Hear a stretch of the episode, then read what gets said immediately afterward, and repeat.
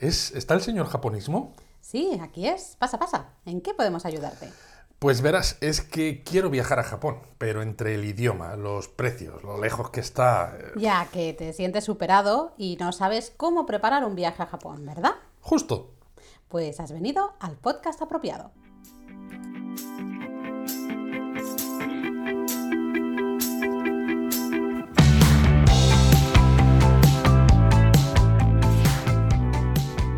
Bienvenidos a Japón a fondo, El podcast sobre Japón.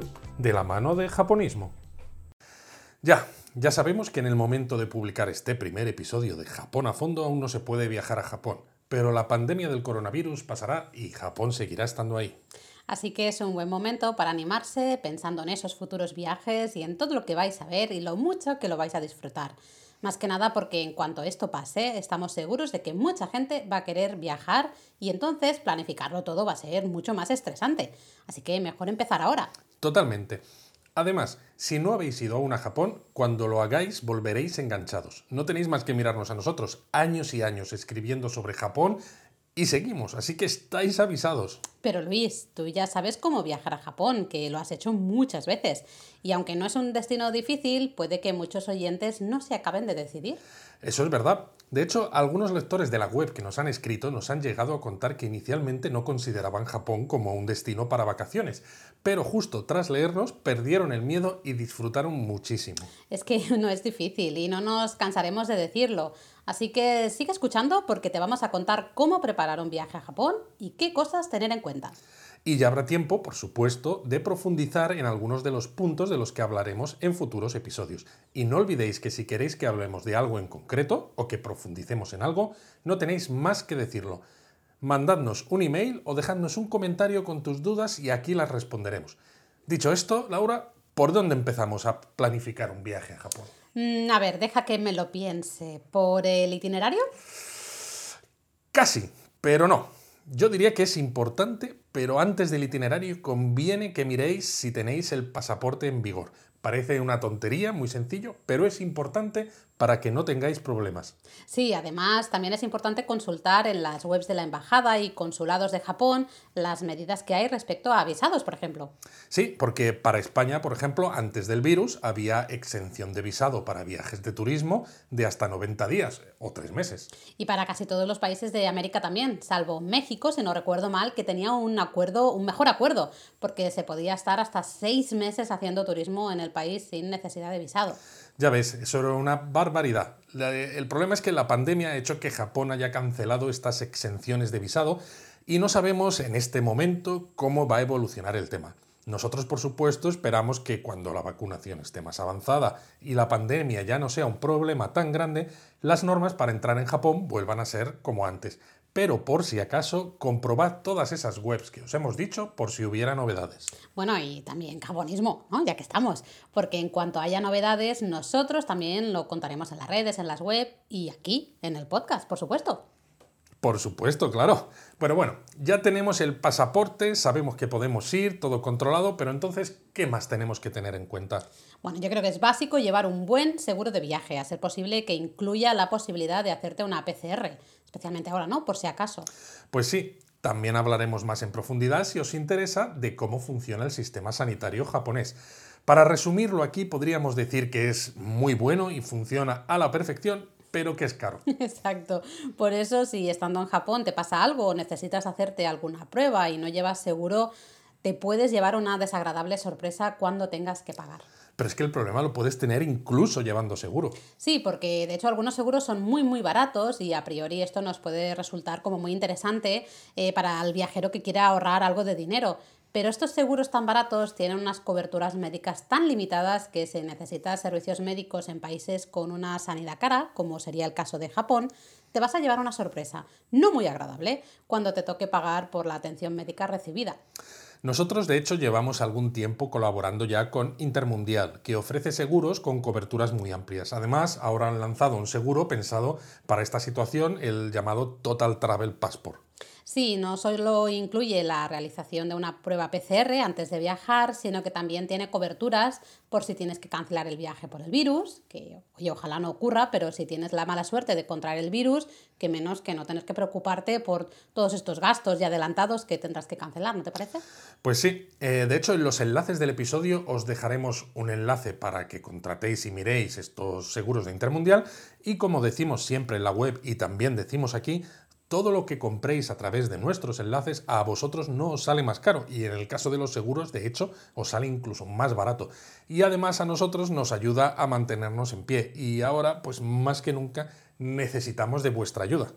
Vale, pero ahora ya tenemos el pasaporte en vigor, ya tenemos el seguro de viaje, así que ahora deberíamos pensar en cuándo ir y cuántos días ir, incluso antes de hacer el itinerario, ¿no?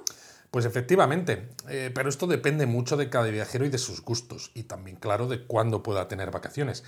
Por ejemplo, mucha gente en España solo puede viajar en julio y en agosto, así que no os preocupéis si ese es vuestro caso, porque aunque hace calor en esos momentos, es un momento del año genial para ir y disfrutar, por ejemplo, de una multitud de festivales?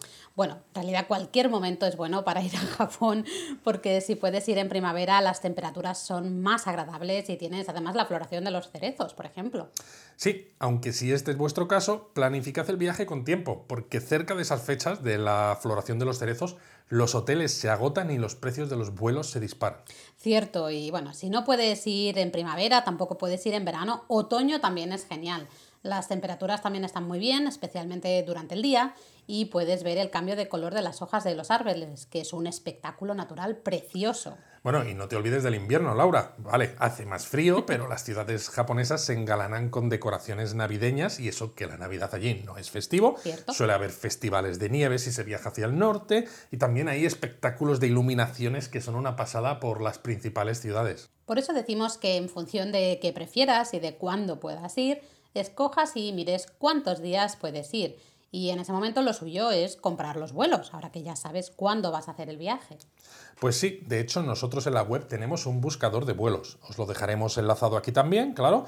Y lo bueno de este buscador, que es, lo tenemos en colaboración con Skyscanner, es que comprueba los precios en las fechas que queráis y en todas las aerolíneas que hay. De todas maneras, el consejo es que seáis sobre todo flexibles en fechas y que lo seleccionéis así en el buscador para ver si adelantando o retrasando ligeramente las fechas conseguís mejores precios.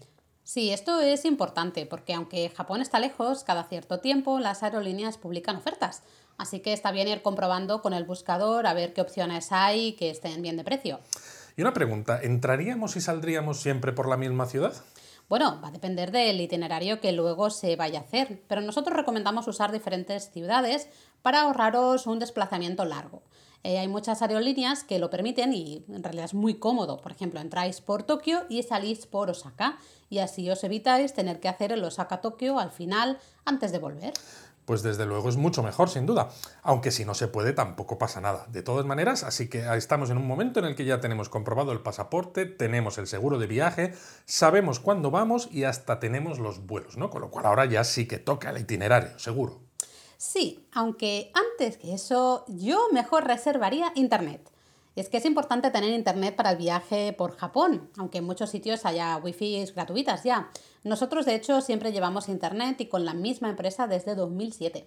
Pues sí, descubrimos Japan Wireless allá por 2007 cuando estábamos planificando un viaje a Japón aquel verano y la verdad es que nos funcionó de maravilla. Tanto es así que luego hemos acabado recomendándolos a los lectores y anda que no ha mejorado el servicio. sí, porque en 2007 ni la velocidad de conexión era tan rápida ni los datos eran ilimitados. Ahora la verdad es que es una maravilla porque te olvidas de si estás viendo vídeos, de si estás subiendo stories o fotos o TikToks o lo que sea, hablando por Twitter, haciendo llamadas eh, con WhatsApp. Lo único es que el, Pocket Wi-Fi implica tener que llevar un dispositivo más mientras viajas, que no es que sea incómodo, pero tienes que asegurarte de que tenga batería.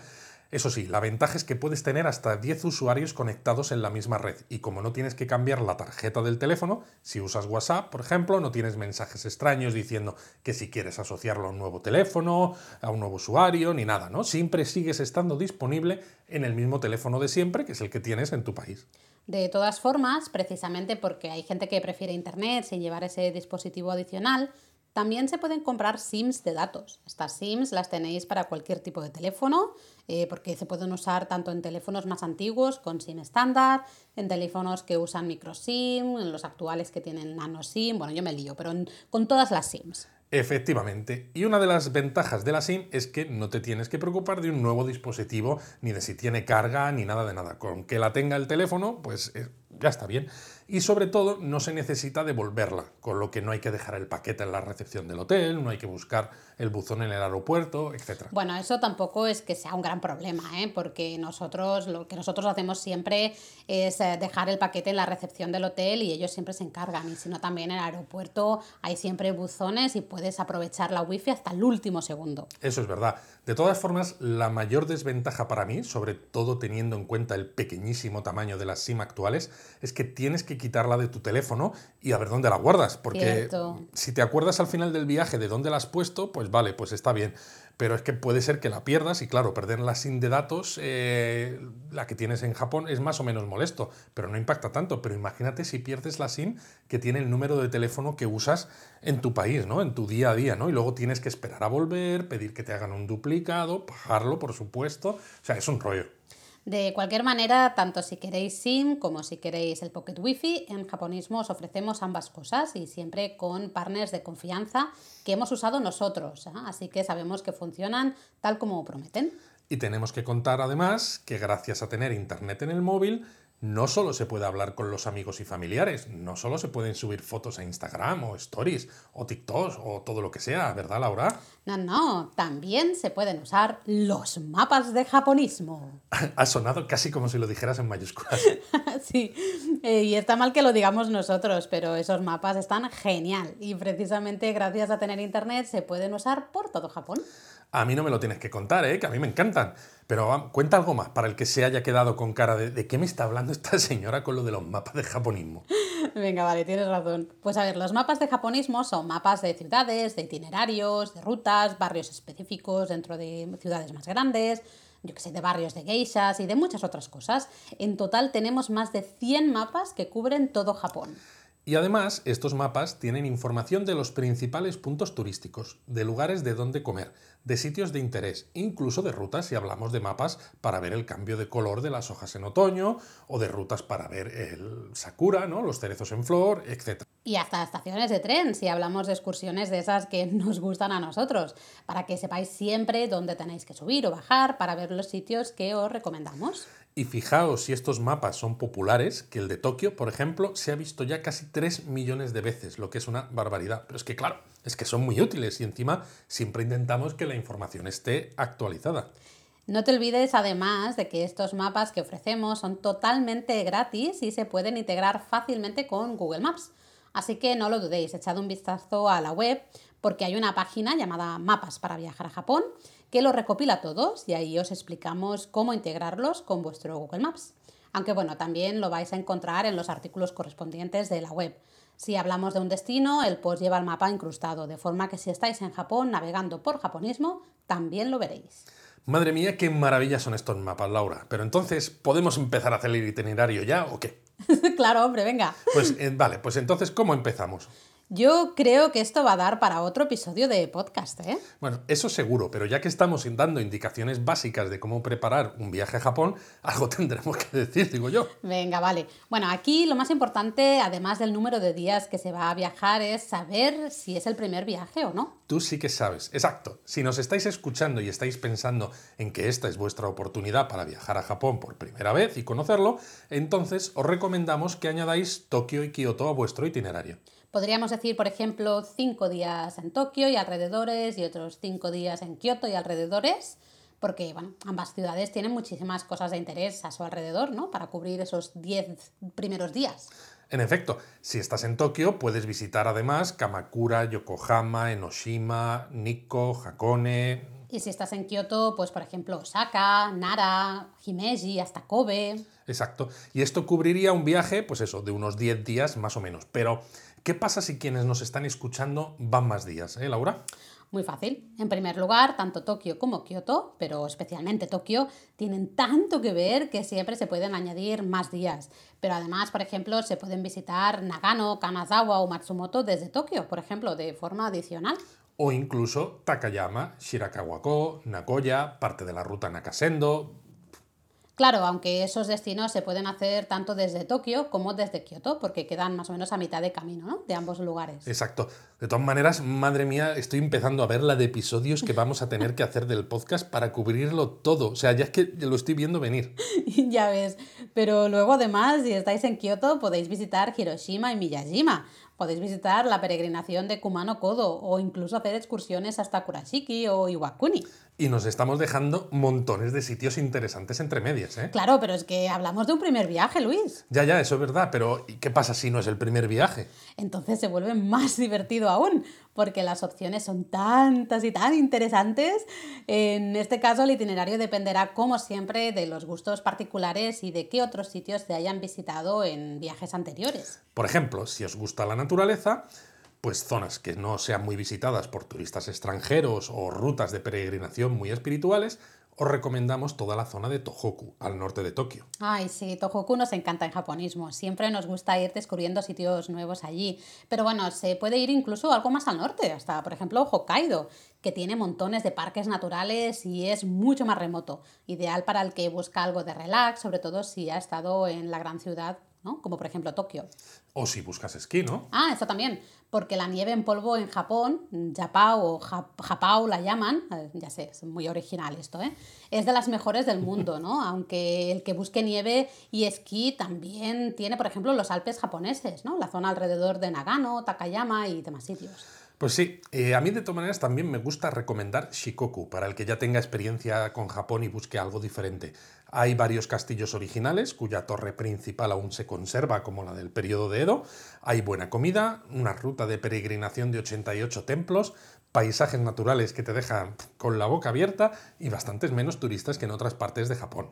Pues sí, pero tampoco podemos olvidarnos de Kyushu, porque allí, además de buena comida, aunque bueno, me doy cuenta de que eso es común en todo el país, también hay la mayor concentración de fuentes de agua termal. Así que si os gustan los onsen, tanto como a nosotros, tenéis que ir sí o sí. Además de que allí está Nagasaki, una ciudad que nos tiene enamoradísimos, y Kagoshima, que mira al volcán Sakurajima, que lleva 300 años en activo.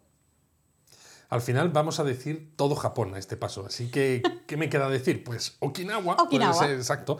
Eh, ya, seguro que estáis pensando además en playas, en sitios perfectos para luna de miel. Y es verdad, pero es que Okinawa tiene mucho más. Sí, porque como era un reino independiente hasta la segunda mitad del siglo XIX, tiene muchísima historia y muy diferente a la del resto de Japón una arquitectura muy diferente, historia de la Segunda Guerra Mundial y una gastronomía con influencias del sudeste asiático, China, taiwanesa y hasta de Estados Unidos, ¿no? Además de la propia gastronomía japonesa, claro. Claro. Entonces, vamos a resumir. Tokio y Kioto si es un primer viaje y luego, si se tiene más días o ya se ha ido, todo lo demás, ¿no? Eso es. Nosotros consideramos que Tokio y Kioto tienen que estar en un primer viaje a Japón, porque son lo más conocido y seguramente si alguno se está planteando ir es porque habrá visto películas o manga, anime, donde sale Japón, o habrá hablado con algún amigo que ha estado y querrá ver los sitios que ha visto en esas películas o de los que le han hablado sus amigos, ¿no? Y seríamos muy mala gente si os recomendáramos perderos lugares tan icónicos como Shibuya, Shinjuku, el Kiyomitsudera, el Kinkakuji, por ejemplo, ¿no? Entonces, luego iréis y tal vez penséis que hay demasiada gente y que queréis volver a Japón a buscar destinos más rurales, ¿no? Con menos gente, con menos turistas. Pero no os preocupéis porque tenemos información de todo eso en la web y luego lo tendremos en el podcast también. Pero para un primer viaje creemos que hay sitios que no os podéis perder. Ay, ahora me has hecho entrar ganas de volver a todos esos sitios. ¿Te imaginas encontrarnos con lectores de japonismos en todos ellos e incluso con oyentes del podcast? Pues bueno, lo cierto es que algunos lectores de japonismo ya hace años que nos han parado por las calles de Japón cuando nos han reconocido, así que claro que me lo imagino y de hecho me encantaría. bueno, ahora ya, después de todo esto, creo que igual ya es el momento en que nos toca empezar a pensar en reservar hoteles, ¿no crees? Totalmente.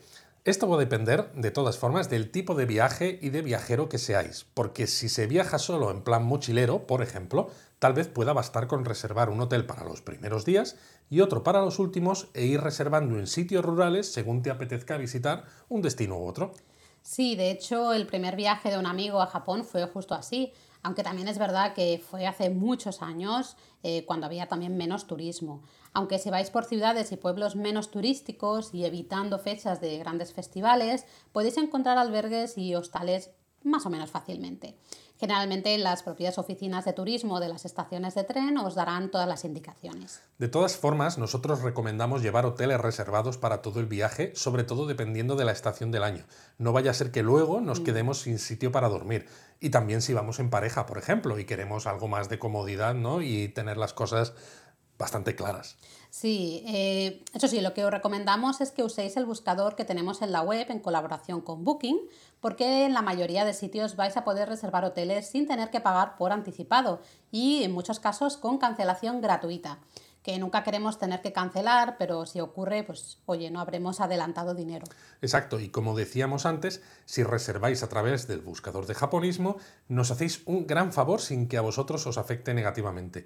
De esta forma, teniendo hoteles antes de ir, tenéis claros también cuáles van a ser vuestros desplazamientos, porque sabéis qué vais a visitar, cuándo y desde qué ciudad de origen. Ah, y los desplazamientos. Saber esto es más importante de lo que parece, porque permite usar webs como Hiperdia para calcular el precio de los trayectos en tren, ver los horarios y así podéis aprovechar el día madrugando y os aseguráis de que no perdéis el tiempo esperando en balde la estación de tren. ¿no? O os sirve para asegurar de que estáis viendo sitios hasta la hora apropiada para no quedaros sin tren de vuelta hasta donde tengáis la base de operaciones esos días. Bueno, y no solo eso, ¿no? Porque al saber los desplazamientos en tren podemos ver los precios individuales de cada uno de esos desplazamientos y eso nos ayuda para calcular también si nos merece la pena comprar el JR Pass o no. Cierto, aunque ya lo digo yo aquí, para un primer viaje, mientras hagas un Tokio-Kyoto de ida y vuelta, ya te compensa el JR Pass de una semana al menos. Y como seguro que ya os imagináis, eh, también se puede comprar desde japonismo y también nos ayuda una pizquita. De todas formas, nos estamos adelantando porque sobre el JR Pass y sobre esta web Hiperdia tendremos que hacer un episodio en el podcast sin duda. Uf, ya ves, porque además siempre hay montones de dudas. Por eso enviadnos todas las dudas o los comentarios que tengáis sobre el JR Pass y así vamos preparando ese episodio. Genial. Otra cosa que seguro que también es interesante pensar cuando ya está claro el itinerario es decidir qué ver y hacer en cada sitio, ¿no crees? Así además se pueden ajustar el número de días que pasáis en cada destino. Eso también cambia mucho en función de los gustos de cada uno, ¿eh?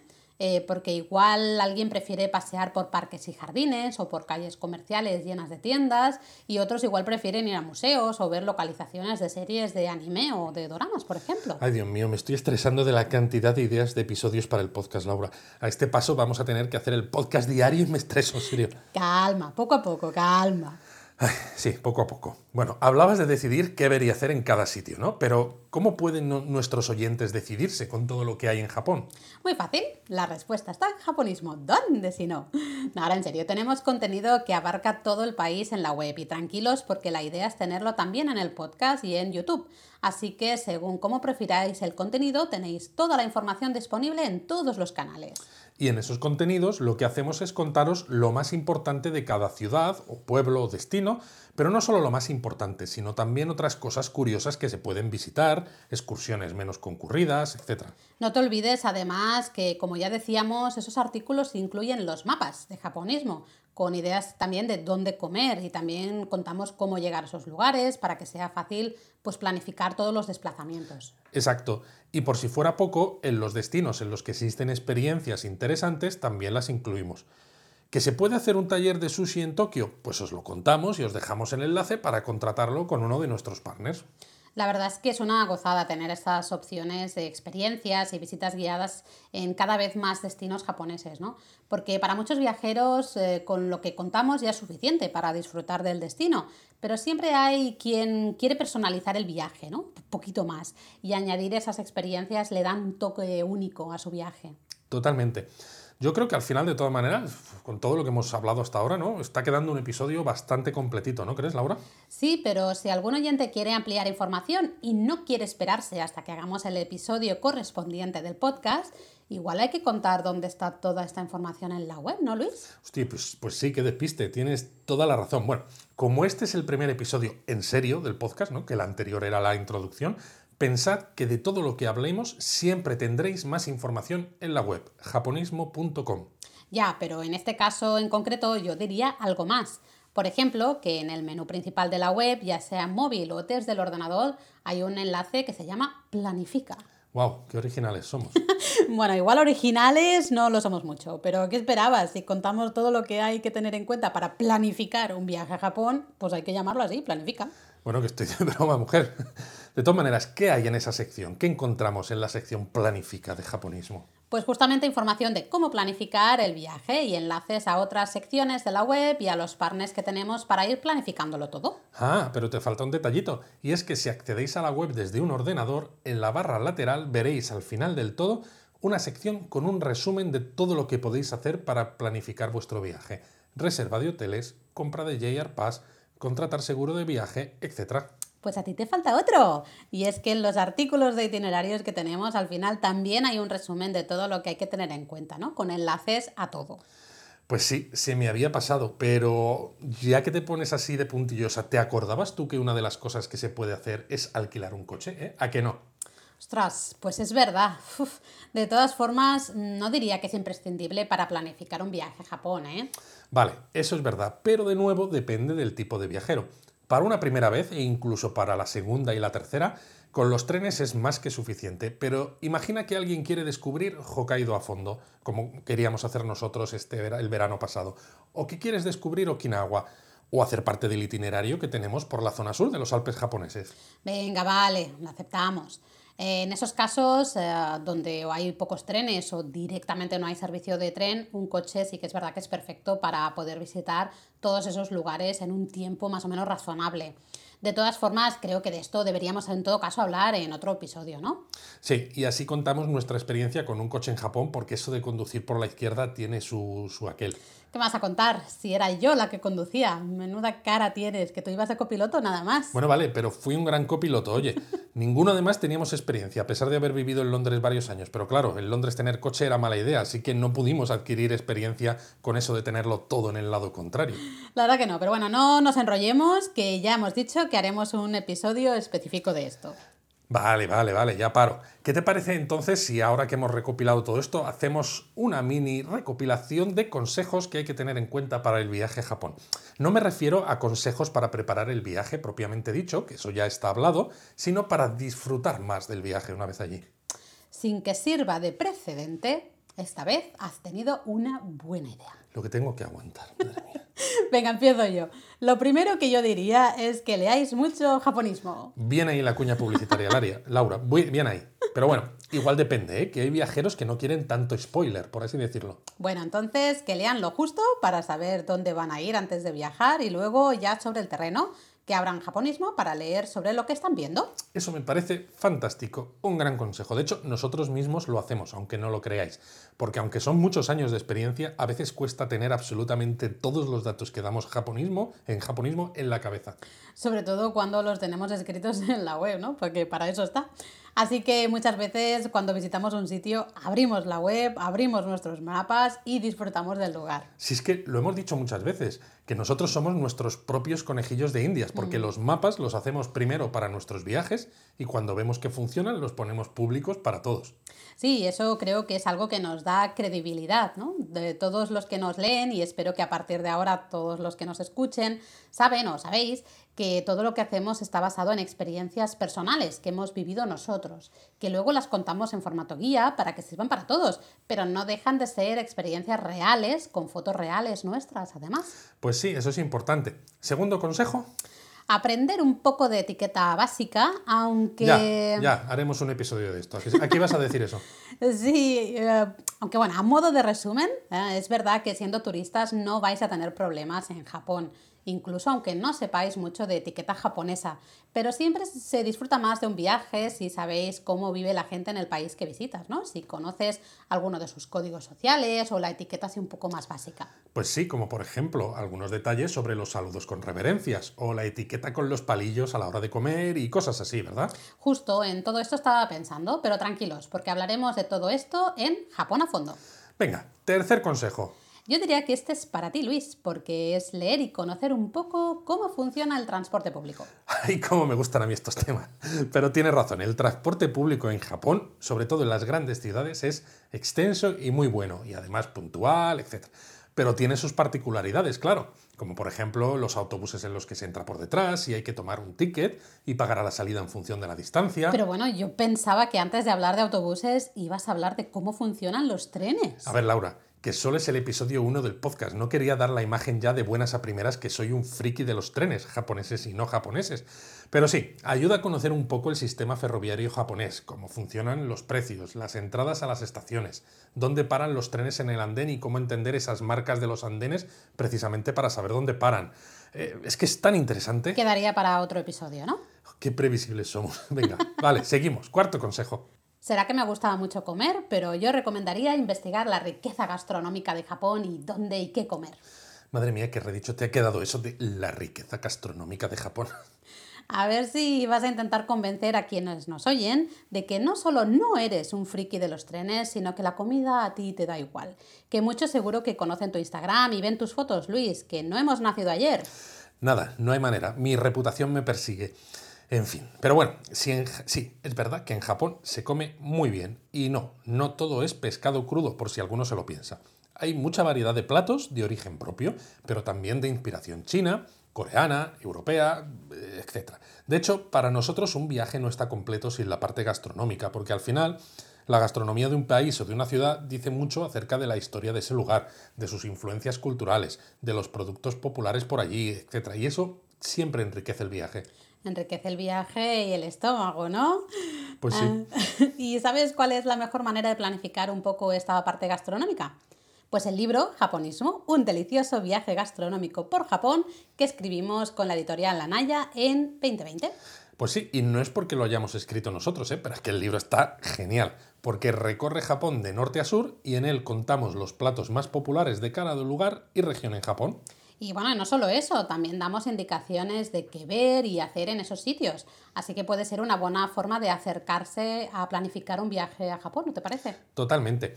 En nuestra, en nuestra web tenéis justo al entrar un mensaje en la parte superior con un enlace directo para comprar el libro. Pero vamos, que se lo podéis pedir a vuestra librería habitual. Además, ahora está en papel y también en formato ebook. Y si no lo encontráis, en América nos han dicho que se puede encontrar en busca libre sin problemas. Bueno, vamos a dar un quinto consejo. Venga, va que te enrollas, cosa mala. Ya estamos. El quinto, llevad una libreta en blanco, o dos, o tres. Esto tiene varios usos que os pueden ayudar mucho. El primero es pedir indicaciones, escribiendo el nombre del destino al que queréis ir cuando preguntáis a alguien. Si no habláis japonés, como allí mucha gente tampoco habla mucho inglés y a lo mejor se ponen nerviosos, si lo apuntáis en un papel, eh, saben mejor a qué sitio os referís y se ponen poquito menos nerviosos. Hombre, el consejo no está mal, pero es un poco viejuno, ¿no? Porque ahora con los móviles puedes abrir un email en blanco y escribir cosas o alguna aplicación de notas como Google Keep o algo de esto. Bueno, yo soy una clásica, no te metas conmigo. Además, con una libreta puedes aprovechar para poner los sellos de las estaciones, algo que a los niños les encanta. Ya lo notan niños. ya, eso te iba a decir. Pero es que Japón en este sentido es una gozada. No solo estaciones de tren, sino también castillos o hasta centros comerciales, jardines y muchos lugares turísticos tienen sellos de goma que puedes plasmar en una libreta para recopilar así eh, todos los sellos de, de tu viaje. ¿no? Es un recuerdo genial. Y si además dejas sitio para poner billetes de tren, recortes de mapas y cosas así, pues te queda una crónica de viaje maravillosa. Y ya puestos, otro consejo sería comprar una libreta especial para los sellos con caligrafía que se pueden encontrar en templos y santuarios. Ay, sí, los llamados goshuin. Pero eso sí, tened en cuenta que estos sellos con caligrafía necesitan una libreta especial que podéis comprar en las oficinas de los propios templos y santuarios. Es decir, no valen las libretas normales. ¿ah? Eh, pero tener estas caligrafías es precioso y es un recuerdo maravilloso. Vale, y sexto consejo, así en plan friki. Pues yo diría que, ya que estamos en plan friki, llevar camisetas de japonismo, ¿no? Ahora que tenemos tienda con varios diseños súper chulos. Así, si os encontráis con otros lectores de japonismo, podéis comentarlo y echarlos unas risas. Bueno, no es una tontería, ¿no? Porque en verano de 2019 recuerdo que nos pararon unos lectores en Kioto que nos contaron que en otra ciudad previa, en el hostal en el que se alojaban, había más gente que hablaba español y cuando hablaban con ellos se daban cuenta de que todos tenían algo en común y es que habían leído japonismo.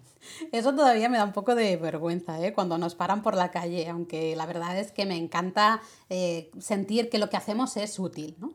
Eh, pero sí, ya puestos con las camisetas de japonismo, pues será súper sencillo identificarse. Y yo creo que cuando se pueda volver a viajar habrá que hacer un encuentro en Tokio o en Kioto y a ver cuántos se apuntan, ¿no? Seamos muchos o pocos, yo creo que será genial tomarse un cafetito todos juntos y compartir anécdotas viajeras. Pues sí, una quedada japonismo, ¿no? Tengo unas ganas tremendas. Pero bueno, yo creo que con esto ya está, ¿no?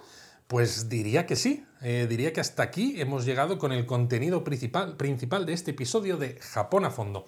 Creo que con todo lo que os hemos contado, aunque haya sido a modo resumido, podéis empezar a montar un viaje a Japón con los ojos cerrados. Uf, ya ves, eh, de todas formas, que se haya acabado el contenido principal no significa que se acabe el episodio, ya que ahora llega... Japonismo Mini.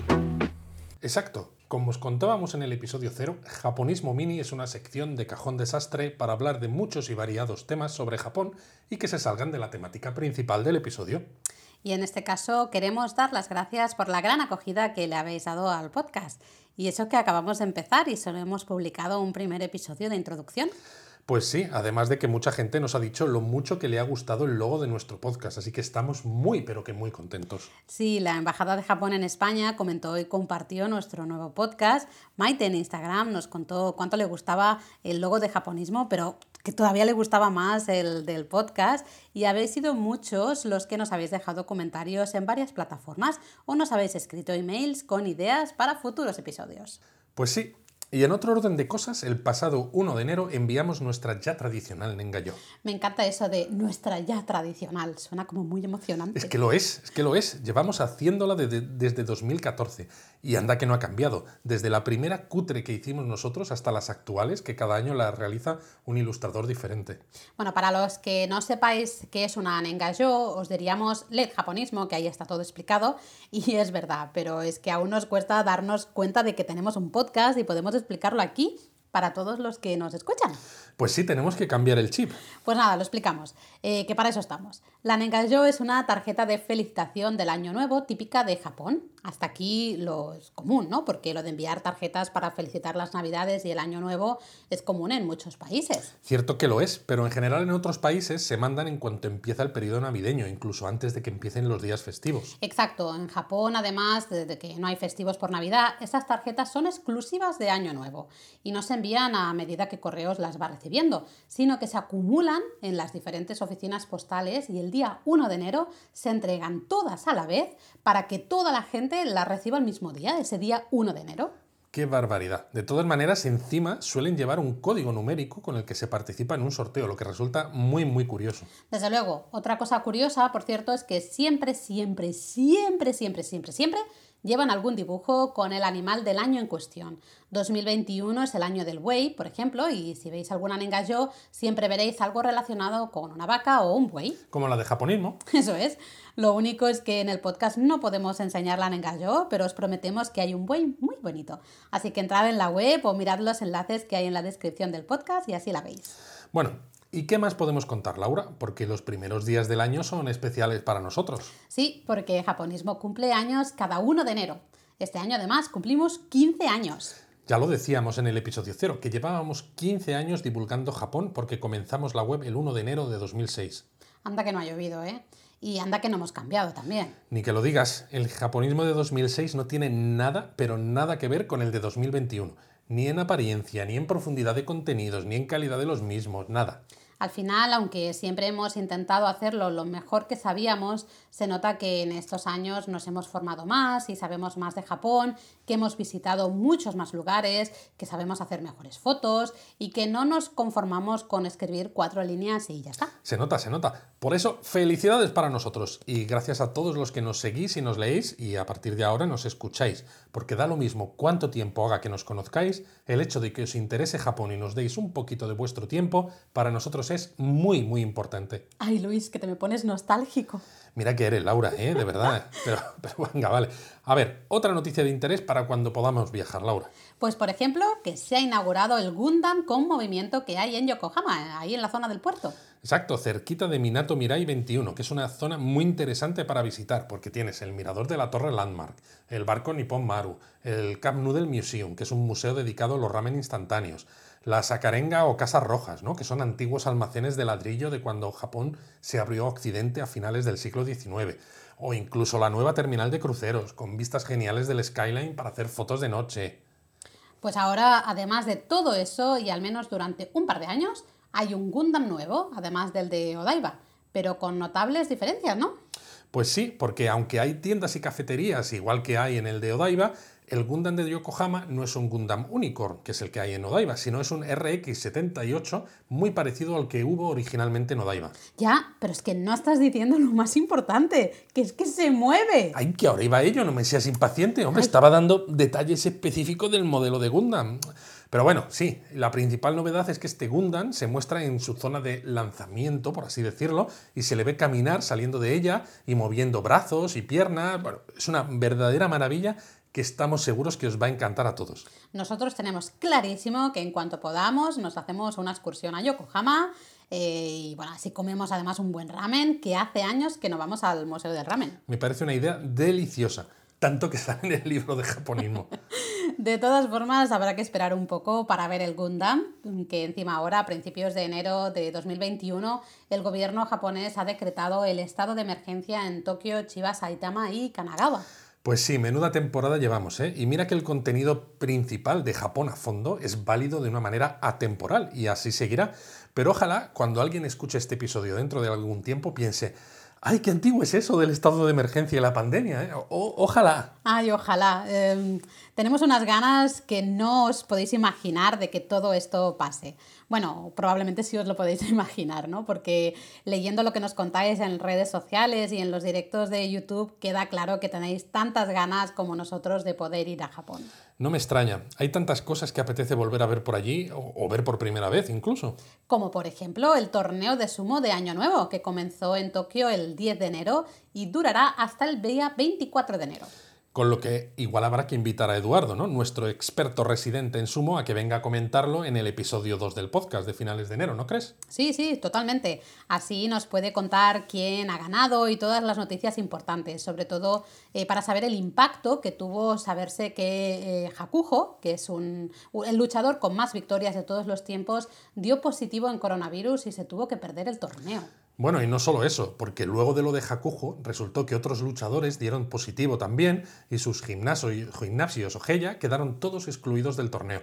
Con lo que este torneo de Año Nuevo en Tokio está siendo bastante atípico, ¿no? Pero bueno, ya le pediremos a Eduardo que nos cuente cosas, que nos ponga en contexto, etc.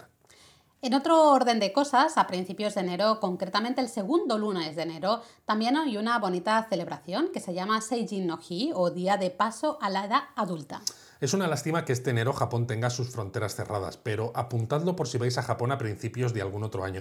Y es que en los santuarios de todo el país se acercan los jóvenes que cumplen 20 años el segundo lunes de enero.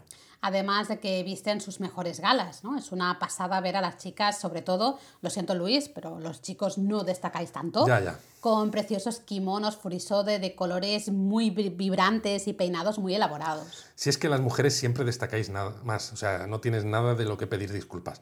Por cierto, para los que no lo sepáis, un kimono furisode es aquel que tiene unas mangas que cuelgan casi hasta los tobillos, que es el que visten además las mujeres jóvenes y solteras, tradicionalmente. Pero bueno, ya hablaremos en otro episodio de kimonos, si os parece. de hecho, recuerdo un Seishin no Hi en el santuario Meiji de, de Tokio. Eric tenía como dos añitos recién cumplidos y no paraba quieto, ¿no? No quería estar en el cochecito, sino que iba de aquí para allá con sus piernecitas y llevaba un gorrito de dragón, así muy, muy divertido. y llamó la atención a todos los fotógrafos profesionales que estaban haciendo fotos a los jóvenes de la ceremonia. Y de hecho acabó rodeado de fotógrafos haciéndole mil fotos. Fue increíble. Sí, ya te digo, fue el protagonista absoluto, involuntario casi. Pero bueno, hablando del santuario Meiji para futuros viajes, si hay un santuario que merezca la pena visitar durante esta celebración, la del Seijin no Hi, es precisamente el de Meiji en Tokio, porque está muy céntrico, está muy bien comunicado y os vais a hinchar a hacer fotos geniales. Eso sí, no seréis los únicos porque muchos fotógrafos aficionados y hasta profesionales, como decíamos, acuden ese día para hacer fotos. Solo hay que pedir permiso educadamente y posarán para vosotros con una sonrisa encantados de ese pequeño ratito de fama, ¿no? Sí, señor. Y bueno, se nota que ya estamos en el episodio 1, ¿eh? porque esta vez hay mucho más contenido. Y aún tenemos que explicar la palabra japonesa de este episodio, que no se nos ha olvidado, ¿eh? No, no se nos ha olvidado. Y para arrancaros una sonrisa, si alguno ya ha estado en Japón, hemos escogido Mamonaku, una palabra con importantes connotaciones en el transporte público y que escucharéis mucho en trenes y metros. Claro, por eso querías tú que esta fuera la palabra esta vez, ¿no? Toma, claro, por si, por si alguno nos ha conocido ahora, en japonismo somos muy fans de los trenes japoneses, pero mucho. Yo diría que no hay ninguna web sobre Japón que hable tanto de trenes japoneses como nosotros. Bueno, y no solo la web, que tenemos vídeos en YouTube sobre trenes dentro de la serie Fun with Trains. Y antes de que lo digáis, sí, es un guiño al Fun with Flags de la serie de comedia The Big Bang Theory. Laura, que nos liamos, ¿eh? Que hemos dicho que vamos a explicar la palabra Mamonaku y estamos aquí hablando de trenes, de posts, de vídeos. Es culpa tuya, si es que me lías. Pues Mamonaco significa en breve, con la idea de a continuación o próximamente, y se usa eh, cuando está a punto de llegar un tren o un metro, por ejemplo. Lo veréis ahí escrito en los andenes, porque hay carteles luminosos que cuando el tren está a punto de entrar en el andén marcan lo de Mamonaco. Eso sí, suele estar escrito en hiragana, que es uno de los alfabetos silábicos del japonés, así que si podéis leer hiragana lo veréis sin problemas. Y si no, fiaros de nosotros porque siempre aparece. También aparece en los letreros de, autobuses y trenes, como en el tren bala, cuando os estáis acercando a la estación, ¿no? Te dicen Mamonaku Kyoto des, que viene a ser algo así como estamos a punto de llegar a Kyoto, ¿no? A la estación de Kyoto. Exacto, y de hecho sirve para saber cuándo levantarse, porque una cosa es que digan por megafonía cuáles son las siguientes paradas, que sobre todo en trenes balas se suele hacer, pero el saber exactamente cuándo estás lo bastante cerca para levantarte, agarrar tu maleta e ir hacia la puerta, es esperar a escuchar el mamonaku. Eso es, es el truco perfecto, porque si te levantas demasiado pronto, no solo es incómodo, porque el tren puede ir a mucha velocidad y tendrás que buscar dónde sujetarte, sino que además puedes molestar a otros viajeros, ¿no? Estando de pie ahí en los pasillos. Además de que es una palabra divertida, sobre todo para muchos españoles, porque suena mamonazo y porque su raíz recuerda la palabra mamón, que es algo que cuando yo era niño se usaba bastante más que ahora, todo hay que decirlo, ¿no? Pero incluso hoy en día, entre amigos españoles de más o menos una cierta edad, como la mía, nos decimos Hey, ¿qué pasa, Mamonaku? Aunque el significado no tenga nada que ver, claro. Doy fe, he sido testigo de ello. Lo que me pregunto es si esta palabra tiene connotaciones parecidas para los que vivís en América. Así que decídnoslo en los comentarios, eh, en cualquier red, donde podáis, ¿no? Contádnoslo en nuestras redes sociales y os leeremos las respuestas en el próximo episodio. Y hablando de respuestas, aunque acabamos de empezar, ya hemos tenido algún comentario, ¿verdad, Laura? Eh, sí, además de varios comentarios e emails de ánimo por este nuevo comienzo. Eh, por ejemplo, Soletico en Evox nos ha pedido que hablemos de restaurantes, de parques temáticos, de música y de cine, vamos, muy variado. Y CM Punk nos ha pedido que hablemos de rutas para ver monasterios budistas, es decir, de la logística o la mejor época para hacerlas así como de jardines japoneses. Todos son muy buenas ideas y varias de ellas ya estaban en nuestra planificación de contenidos, así que perfecto. Pues perfecto. Y bueno, pues hasta aquí el episodio 1 de Japón a fondo. Esperamos que os haya gustado, que os hayamos contado alguna cosa nueva sobre Japón. Y sobre todo que a partir de ahora la idea de planificar un viaje a Japón os empiece a resultar más fácil. Pero ya haremos más episodios entrando en detalle de otros temas. No os preocupéis. Adiós.